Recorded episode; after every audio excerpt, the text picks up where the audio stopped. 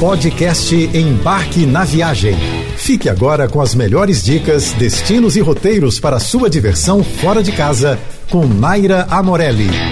Essa semana a gente vai dar uma viajada por lugares perfeitos no estado do Rio para passar um fim de semana estratégico de descanso com alguns lugares para visitar, mas sem aquela correria de turistar. A proposta é mesmo curtir um ritmo slow motion. Combinado? Bom, é bem possível que você nunca tenha ouvido falar antes de uma pequena cidade do interior do Rio de Janeiro chamada Silva Jardim, mas esse pode ser um dos destinos que mais vai surpreender você. É lá que encontramos a reserva biológica de Poço das Antas. É nesse lugar que fica protegida em seu habitat natural a maior população de mico-leão dourado do Brasil.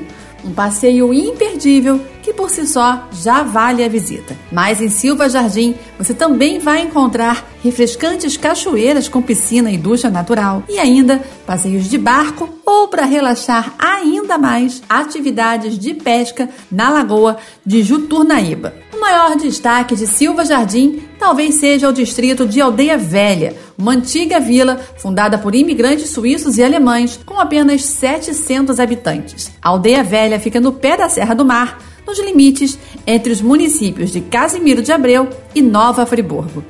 Com tantas belezas, culturas, paisagens e história, chega a ser difícil não se encantar por Casimiro de Abreu e seu mar, cercado pela serra, que forma um lindo contraste nesse destino.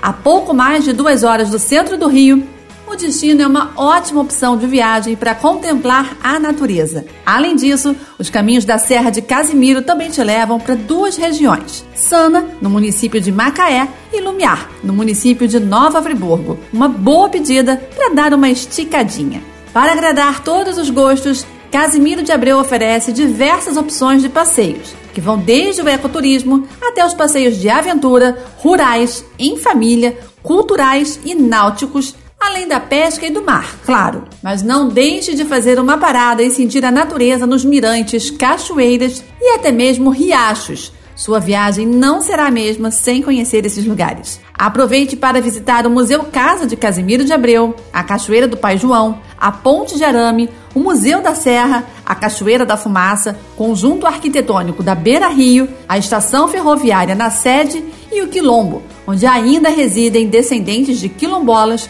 uma riquíssima herança de costumes e tradições. A região do Vale do Café, no estado do Rio, é muito conhecida por suas grandes fazendas históricas, legado da arquitetura rural deixado pela indústria cafeeira dos séculos 18 e 19. Suas principais cidades turísticas são Valença, Vassouras e Miguel Pereira, e visitar as construções preservadas dos Barões do Café é fazer um passeio pelo patrimônio histórico cultural. Em Valença, você vai encontrar várias propriedades de arquitetura colonial que estão preservadas e abertas para hospedagem e visitação. São igrejas, parques, jardins e fazendas que guardam impressões de parte da história do Brasil. O destaque fica para as fazendas Vista Alegre e Pau d'Alho. Já na bucólica cidade de Miguel Pereira, você vai encontrar o Lago de Javari, que é ideal para passeios de pedalinhos e barcos pequenos. O clima da região é considerado o terceiro melhor do mundo e ar puro é o que não falta por lá. Já em Vassouras você vai encontrar casarios, palacetes e monumentos com destaque para a Praça Barão de Campo Belo. E para quem gosta de esportes, aproveite para fazer cavalgadas e pescarias na região. Conservatória ficou famosa em função da música e ganhou a marca de capital da seresta por arrebanhar músicos e turistas por suas ruas ao embalo de canções e modinhas. Os museus são os pontos de partida de uma experiência única. Tudo começa no Museu da Seresta, que guarda o maior acervo de música de serestas do país e mantém a cultura musical brasileira, reunindo seresteiros às sextas e sábados à noite, que saem para cultivar o hábito de cantar pelas ruas da cidade. Mas olha, não se preocupe se você não souber as letras. Apenas viva o momento e aproveite.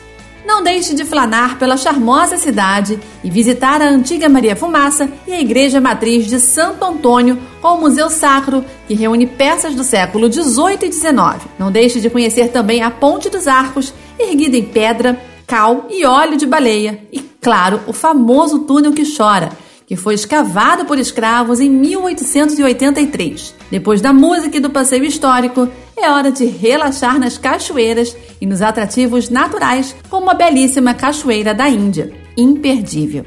Os alemães construíram o Visconde de Mauá a partir de 1910 e, com o tempo, o simpático lugarejo ficou famoso, tornando-se um dos principais destinos turísticos do estado do Rio. Na verdade, ele figura entre os meus três queridinhos. Aos poucos foram chegando os hotéis e as charmosas pousadas para todo tipo de bolso, além de, claro, bons restaurantes. Mais recentemente, a Estrada Parque Capelinha Visconde de Mauá foi asfaltada, facilitando o acesso para os turistas que chegam em busca de paz e sossego. A região montanhosa deixa todo mundo encantado com suas belíssimas vistas e refrescantes cachoeiras. Se você curte esportes radicais como rafting e parapente, saiba que essa é uma região totalmente propícia para esta prática. Visconde de Mauá reúne três vilas: a Vila de Visconde de Mauá, com seus badalados restaurantes, a Vila de Maringá, que possui o ponto mais charmoso da região, uma singela pinguela, que separa Rio de Minas Gerais, e a mais bicho grilo de todas, a Vila de Maromba, com suas pousadinhas aconchegantes. Encontre a sua vila e aproveite esse charme de lugar. Mas eu já deixo a minha dica: Maromba é imbatível.